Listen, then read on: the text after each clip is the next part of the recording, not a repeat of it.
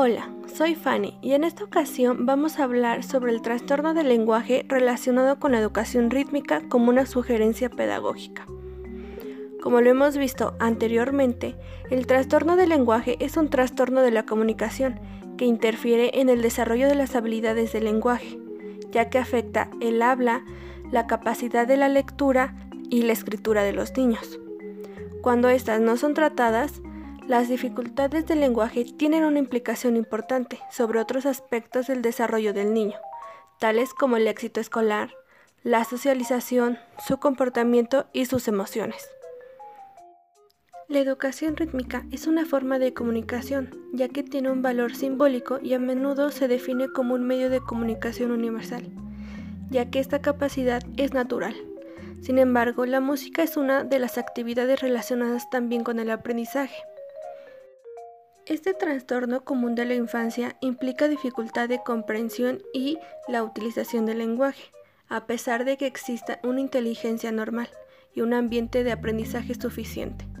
Añadir la melodía y un ritmo puede otorgar relevancia a las características del lenguaje, ya que la educación rítmica, especialmente musical, dentro de las canciones hay componentes principales de la música utilizando como medio la rehabilitación y la reeducación.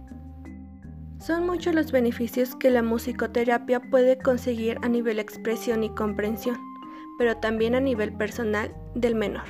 La elaboración de las señales auditivas de tal forma de que los niños puedan focalizarse sobre el aprendizaje del lenguaje.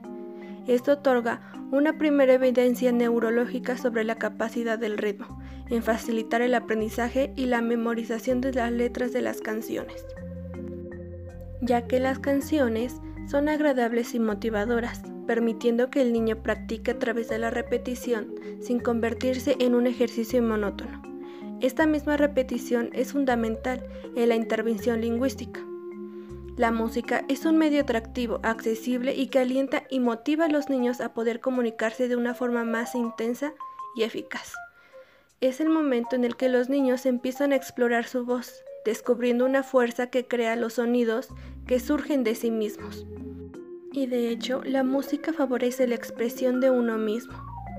La musicoterapia puede desarrollar de forma efectiva las habilidades rítmicas, permitiendo una mayor eficacia de la memoria, de trabajo para la elaboración de comprensión del lenguaje. De igual manera, la musicoterapia, al tratarse de una terapia que utiliza la música y el sonido como medio de comunicación no verbal, favorece la comunicación con el niño en cualquier circunstancia a través del sonido, el ritmo y la música. Esto nos da a entender que la música es un punto de unión entre el terapeuta y el niño, al ver la música como un medio de comunicación, a través del cual puede expresar lo que siente sin verse obligado el uso del lenguaje verbal, que no es accesible para él. Espero que esta información te haya ayudado. Nos vemos en la próxima.